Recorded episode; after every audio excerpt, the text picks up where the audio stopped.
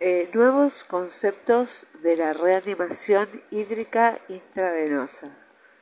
Eh, la reanimación hídrica intravenosa es esencial en el manejo de pacientes hospitalizados, en especial en aquellos con enfermedad aguda o crítica, y en la actualidad eh, se proponen cuatro premisas con cuatro indicaciones, cuatro preguntas y cuatro fases para la reanimación hídrica intravenosa. La reanimación hídrica intravenosa es una terapia esencial en el manejo de los pacientes hospitalizados, en especial en aquellos con enfermedad aguda o crítica, mientras que el uso correcto de esta terapia es necesario para asegurar la supervivencia del enfermo en estado de shock. La literatura actual ha demostrado que no está libre de riesgo.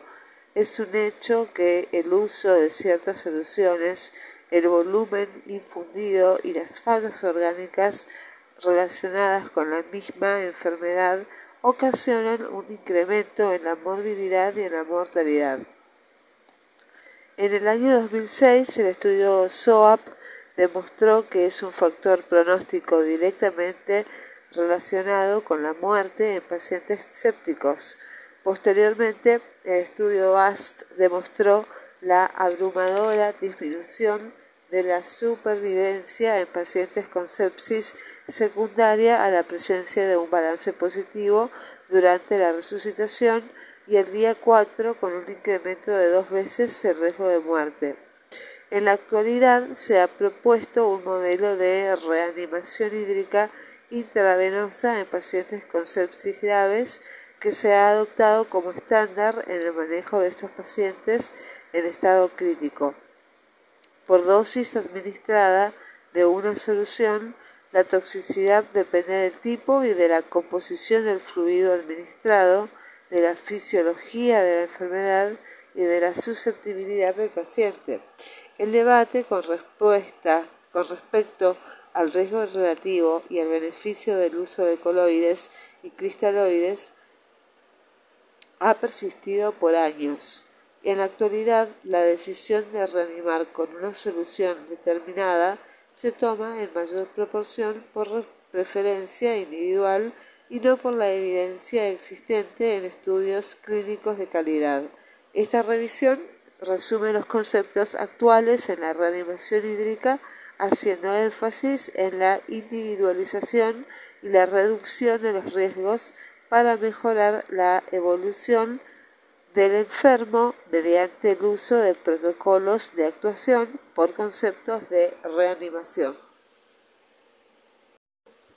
Bien, eh, en el marco conceptual para la reanimación hídrica en el paciente grave, en los últimos años, dentro del manejo de la reanimación hídrica intravenosa del paciente en estado crítico, se han propuesto fases de manejo interrelacionadas para la optimización del volumen intravascular y de la hemodinámica, de acuerdo con el estado clínico del paciente. El grupo de investigación de ADAQ, que es el Acute Dialysis Quality Initiative 12, propone un marco conceptual de manejo basado en riesgos relacionados con la fluidoterapia debido a que un 20% de los pacientes la reciben de manera inapropiada. El modelo propone tratar la fluidoterapia como cualquier fármaco, considerando la farmacocinética, la farmacodinámica y la toxicidad con la finalidad de reducir el riesgo de complicaciones. En un metaanálisis realizado por Malbrain, se demuestra que una terapia restrictiva, independientemente del tipo de solución manejada, tiene un efecto benéfico sobre la mortalidad, los días de estancia en terapia intensiva y la presencia de hipertensión abdominal. Este modelo epidemiológico de balance hídrico en el paciente en estado crítico con lesión renal aguda puede extenderse por todo el espectro de la enfermedad eh, hídrica crítica. En la actualidad se proponen cuatro premisas con cuatro iniciativas cada uno. La primera premisa son las 4D, que se compone del uso de las 4D de los antibióticos.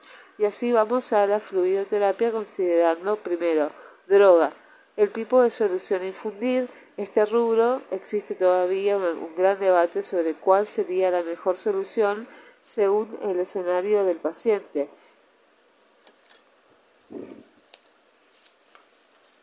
Consideraciones actuales en el uso de soluciones intravenosas. Las soluciones isotónicas o balanceadas deben usarse para la resucitación de primera línea. Considerar la solución salina isotónica en caso de hipovolemia o en pacientes con alcalosis. Tercero, usar hemocomponentes en pacientes con hemorragia activa. Cuarto, considerar coloides en pacientes con hipovolemia grave con segunda línea. Quinto, usar cristaloides en la estabilización prehospitalaria. Quinto, usar hemocomponentes en pacientes con hemorragia en el perioperatorio y en pacientes con traumatismos. Todas las soluciones pueden causar edema intersticial. La albúmina ha demostrado beneficio en el manejo de pacientes con sepsis y shock séptico y hay que considerar la seguridad de otros coloides en el traumatismo cráneoencefálico y las soluciones tampón se recomiendan en pacientes de cirugía mayor y en pacientes quemados. La solución salina es la solución de elección en pacientes con traumatismo cráneoencefálico y la seguridad de los coloides isosintéticos no ha sido demostrada en ninguna población de pacientes y los almidones están contraindicados en pacientes con sepsis y eh, la seguridad de las soluciones salinas hipertónicas no ha sido establecida en ninguna población de pacientes y no se debe usar solución salina en pacientes con acidosis metabólica por un riesgo de acidosis hiperclorémica. Bien, Eh, en esta tabla ahí se resumen algunas de las conclusiones actuales de acuerdo a la evidencia existente. La, segunda D es dosis. Eh, ¿Qué cantidad de solución necesitamos infundir? Esto dependerá del escenario clínico del paciente. La tercera D es la duración. ¿Cuánto tiempo se va a infundir? La cuarta D es el desescalamiento, es cuándo suspender el volumen infundido y estas premisas se relacionan directamente con la propuesta de las fases de la reanimación, que es la cuarta premisa. Entonces, las 4D son, la primera premisa son las 4D, droga, dosis, duración y desescalamiento. La segunda premisa es las cuatro indicaciones de la terapia hídrica intravenosa. En la actualidad se conoce que la terapia hídrica intravenosa es esencial en el manejo del paciente hospitalizado, principalmente con cuatro indicaciones. La reanimación, el mantenimiento, reemplazo y nutrición. La tercera premisa son las cuatro preguntas de la terapia hídrica. Una vez que se decide iniciar terapia hídrica, debemos hacernos siempre las siguientes cuatro preguntas. La primera, ¿cuándo iniciar la terapia hídrica? Existen numerosos disparadores que hacen que un médico inicie la administración de líquidos intravenosos. De manera tradicional, la, manera de valorar el volumen intravascular se realiza por parámetros macrocirculatorios como son la presencia de hipotensión, taquicardia, etc o por parámetros asociados a la perfusión por la circulación periférica, como el tiempo de llenado capilar, el gradiente de temperatura central tobillo o el moteado de la piel.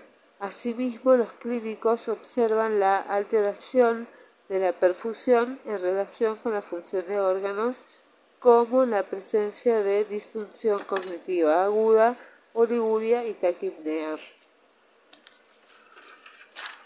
Sin embargo, todos estos parámetros clínicos carecen de especificidad y pueden tener causas alternativas no relacionadas con la hipoperfusión por hipovolemia.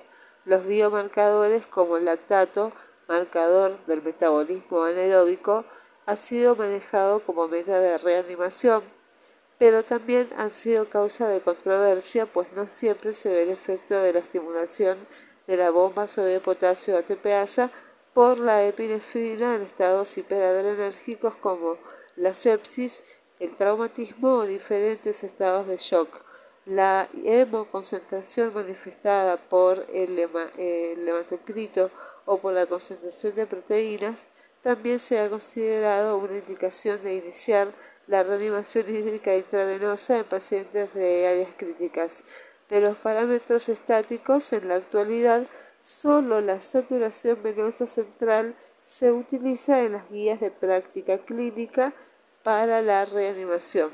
Por último, los parámetros dinámicos, los cuales se recomiendan para guiar la optimización hemodinámica del paciente grave, se basan principalmente en la idea de la función cardíaca y en la curva de Starling como premisa de la hipoperfusión. Segundo, ¿cuándo detener la terapia hídrica intravenosa? A pesar de la sobrecarga hídrica se asocia a una mala evolución, en la literatura actual no existen marcadores específicos para detener la administración de líquidos. La recomendación de los expertos se enfoca solo a evitar la sobrecarga hídrica. Sin embargo, uno no debe detener la administración de líquidos antes. En la literatura se encuentran diferentes variables clínicas y experimentales, signos de sobrecarga hídrica, edema periférico y pulmonar, son marcadores claros de esta situación y además pueden indicar una mala distribución de los líquidos en ausencia de sobrecarga hídrica franca, pero estos signos junto con el incremento de peso son marcadores tardíos y no pueden ser usados en el perioperatorio ni en unidades de terapia intensiva. Dentro de los exámenes de laboratorio, la depuración del lactato para guiar la terapia hídrica intravenosa en estados de shock, así como la normalización de este parámetro, podrían usarse como marcadores para detener la terapia hídrica intravenosa. Dentro de los parámetros estáticos, el incremento de las presiones de llenado, como es la presión en cuña de la arteria pulmonar o la presión venosa central, no para respuesta a volumen, pero sí para darnos una idea de la tolerancia a la administración de volumen, podría marcar un límite a la reanimación y por último los parámetros dinámicos en general, la ausencia de un incremento significativo posterior a la prueba de elevación de las piernas o a un reto de líquidos son indicadores sensibles y específicos para no continuar la administración de líquidos y el agua pulmonar extravascular ha sido evaluada para la cuantificación del edema pulmonar agudo y de la formación del edema. Tercero, ¿cuándo iniciar la desresucitación. A pesar de la evidencia, no existen en la actualidad marcadores eh, clínicos ni de laboratorio para iniciar la desresucitación en los pacientes críticos. Sin embargo, por consenso de los expertos se establecen las siguientes recomendaciones.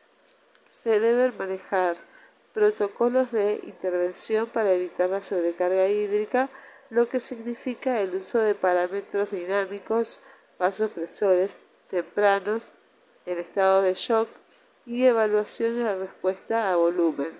Esto es de vital importancia en los pacientes con sepsis, hipertensión intraabdominal y síndrome de insuficiencia respiratoria aguda.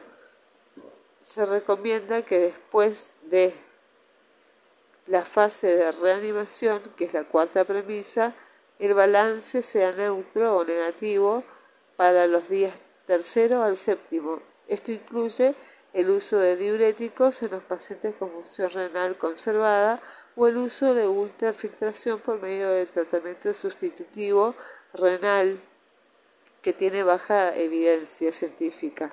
A la pregunta de por qué iniciar la desresucitación, solo se puede contestar que la sobrecarga hídrica es causa de un incremento de la morbilidad y la mortalidad en los pacientes graves. Bien, la cuarta pregunta es, ¿cuándo detener la eh, desresucitación? Sobre esta cuestión, eh, no se tiene suficiente evidencia eh, como para hacer una recomendación, eh, pero debe suponerse que una desresucitación activa podría ocasionar hipoperfusión y más daño al paciente y se debe mantener un balance neutro o ligeramente negativo y utilizar las herramientas de monitoreo que se tengan a la mano. La cuarta premisa es, son las cuatro fases de la reanimación hídrica intravenosa. Las cuatro fases de la reanimación hídrica intravenosa de los pacientes en estados de shock son una fase inicial o de rescate cuya prioridad es realizar las medidas para restaurar la perfusión tisular y el volumen intravascular, una fase de optimización para mantener el volumen intravascular restaurado, una fase de estabilización para prevenir el daño de órganos diana tras la estabilización hemodinámica y una fase de desresucitación en la que se trata del soporte y se restaura la función hemodinámica intrínseca.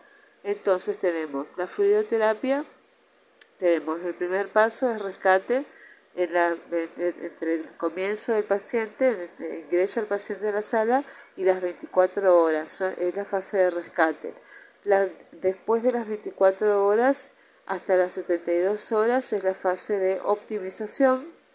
Después de las 72 horas hasta las 110 horas es la fase de estabilización y después pasamos a la fase de desreanimación que es después de las 110 horas de internado del paciente.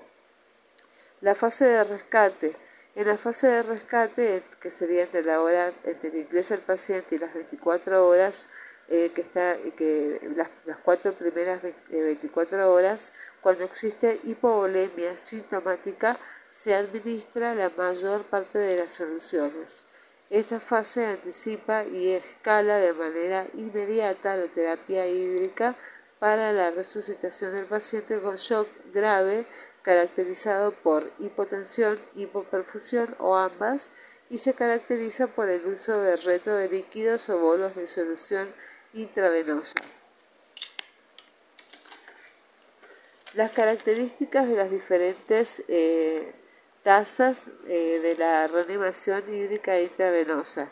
Las metas principales en el rescate son soporte vital y corregir eh, el estado de shock. Eh, en la fase de rescate el tiempo es en minutos, el fenotipo es un shock grave y la reanimación hídrica se hace en bolos o cargas rápidas y el escenario crítico es un paciente con shock séptico o politraumatizado mayor. Después tenemos las, eh, la, las la reanimación hídrica intravenosa en la, optimización. Eh, la meta principal es el, el, paciente, bueno, una vez pasadas las 24 horas, el rescate orgánico. Eh, optimizar y rescatar la perfusión tisular. Eh, el tiempo es, son horas eh, y el fenotipo es inestable. La reanimación hídrica es una infusión hídrica conservadora y uso de reto de líquidos. Y el escenario clínico son pacientes quemados, cetocidosis diabética, terapia dirigida a metas de intraoperatorio. Después tenemos la estabilización que es el rescate orgánico, eh, lograr el balance hídrico, esa es la meta.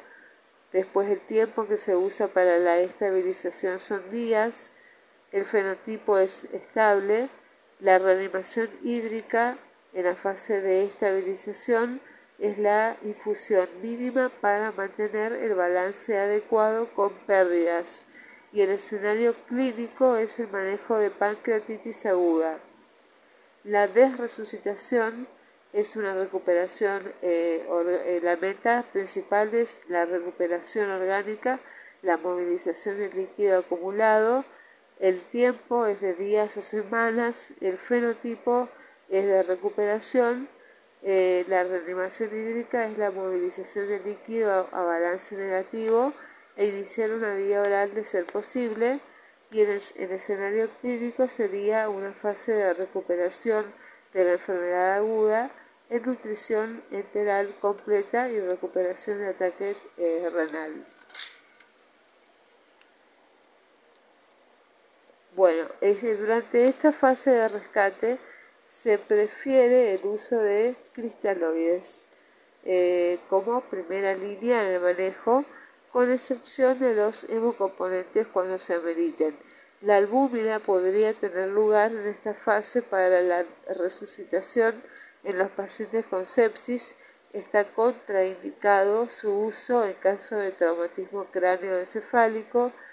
Se recomienda un reto de líquidos a una dosis de 20-30 mililitros por kilo, principalmente como tratamiento de la hipovolemia y la evidencia que apoya el uso de esta terapia es limitada y se basa principalmente en recomendaciones de consenso y guías de práctica clínica Actualmente existen datos emergentes acerca de que las dosis menores obtienen el efecto hemodinámico deseado y la efectividad y la seguridad de la resucitación con bolo de cristaloides es controversial.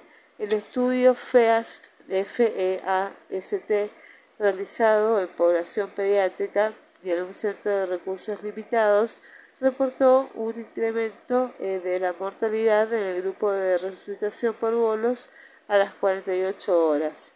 Y los autores concluyeron que la causa principal fue el colapso cardiovascular y no la sobrecarga de volumen o factores neurológicos, lo que sugiere que puede existir una interacción adversa entre la administración de soluciones intravenosas y la respuesta autonómica compensatoria. El uso temprano de vasopresores como la norepinefrina se recomienda como terapia adjunta durante la resucitación para reducir el volumen necesario e infundir y mejorar la perfusión tisular por incremento del retorno venoso, la presión arterial media y el gasto cardíaco.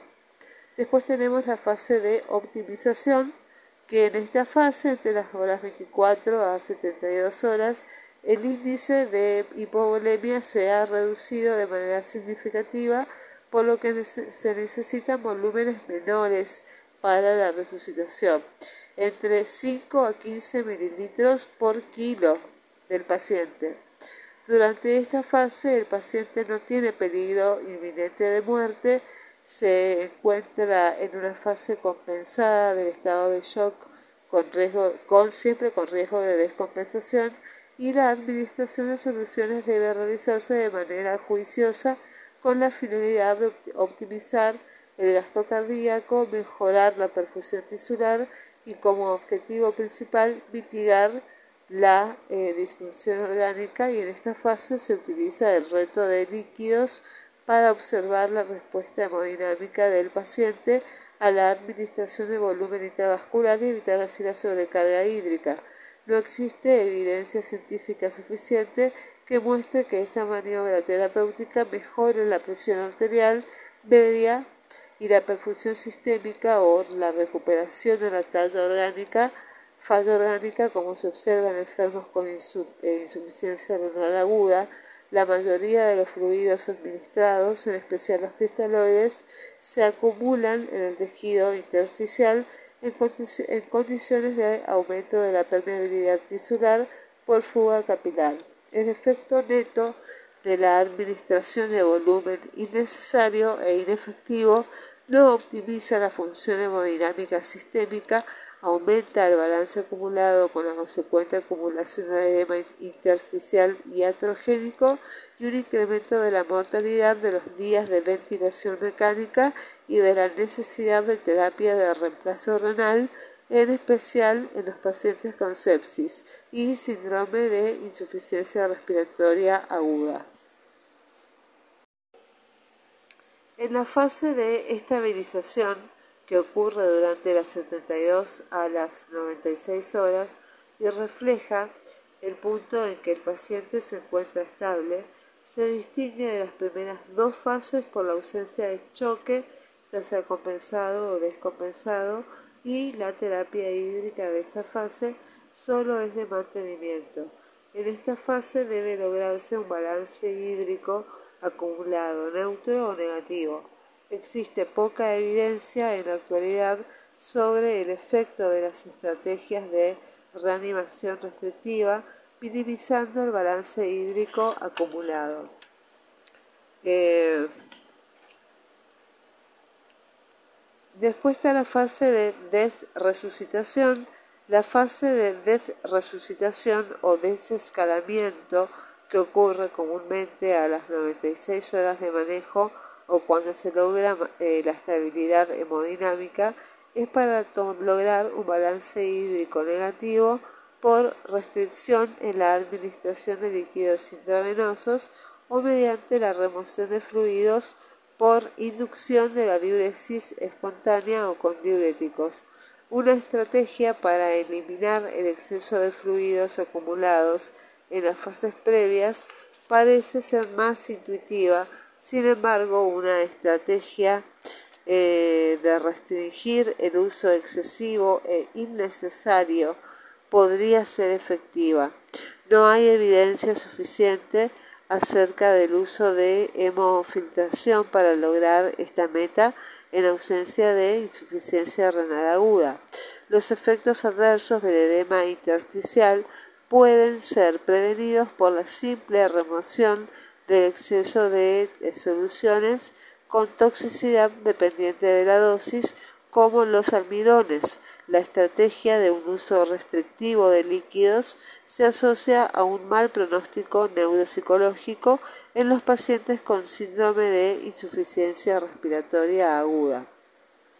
Con respecto a la toxicidad hídrica, la acumulación eh, de esta eh, hídrica está asociada a un incremento en la morbilidad y en especial al desarrollo de insuficiencia renal aguda en los pacientes con insuficiencia renal aguda asociada a sepsis, el uso de soluciones intravenosas a un volumen continuo no incrementa la recuperación de la función renal y se asocia a un deterioro de la función pulmonar con alteraciones en la oxigenación.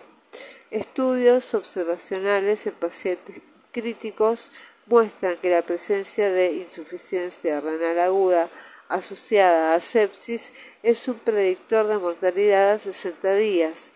Adicionalmente, a pesar de que el estudio FACT no demostró diferencias en la mortalidad entre la reanimación hídrica conservadora y la reanimación hídrica liberal en pacientes con lesión pulmonar aguda, la terapia conservadora mostró una tendencia a una disminución de los días de estancia hospitalaria, a una menor necesidad de terapia de reemplazo renal y a una mejor función pulmonar. El incremento en la acumulación de fluidos en pacientes con insuficiencia renal aguda, adultos y pediátricos, al momento de iniciar una terapia de reemplazo renal, se asocia a un incremento de la mortalidad y disminuye la probabilidad de recuperación de la función renal. Se asocia a un incremento de la mortalidad y disminuye la probabilidad. Por cada un por ciento de incremento en la sobrecarga de volumen al inicio de la terapia de reemplazo renal, existe un incremento en el riesgo de muerte del 3%. El fracaso en la apreciación de las fases de reanimación hídrica puede subestimar puede subestimar eh, el fenómeno denominado fluid creep identificado por primera vez en pacientes quemados en respuesta al entusiasmo por la resucitación agresiva y mantenida.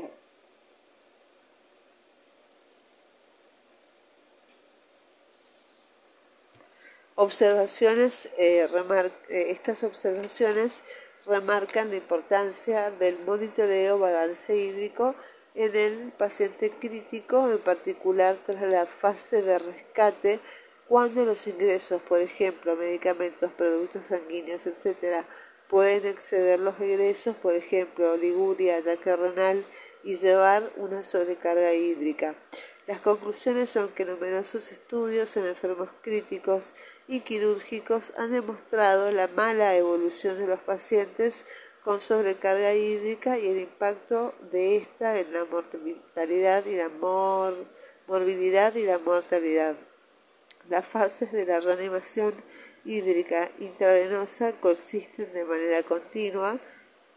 La variabilidad observada en el balance hídrico se entiende como un proceso dinámico sin un patrón fijo temporal ni una escala de tiempo y debe ser individualizada según el contexto clínico del paciente, el manejo inapropiado de la fluidoterapia, independientemente del tipo de solución o fluido que se utilice, puede lesionar los mecanismos compensatorios, aunque estos conceptos son utilizados actualmente como protocolo de actuación en la resucitación hídrica del paciente crítico, aún se necesitan estudios que los validen tanto en su aplicación clínica como en investigación básica. Todos los autores declaran no tener conflictos de intereses en este tema. Muy bien, muchas gracias. Esto es todo lo que se puede decir sobre hidratación y reanimación hídrica. Gracias.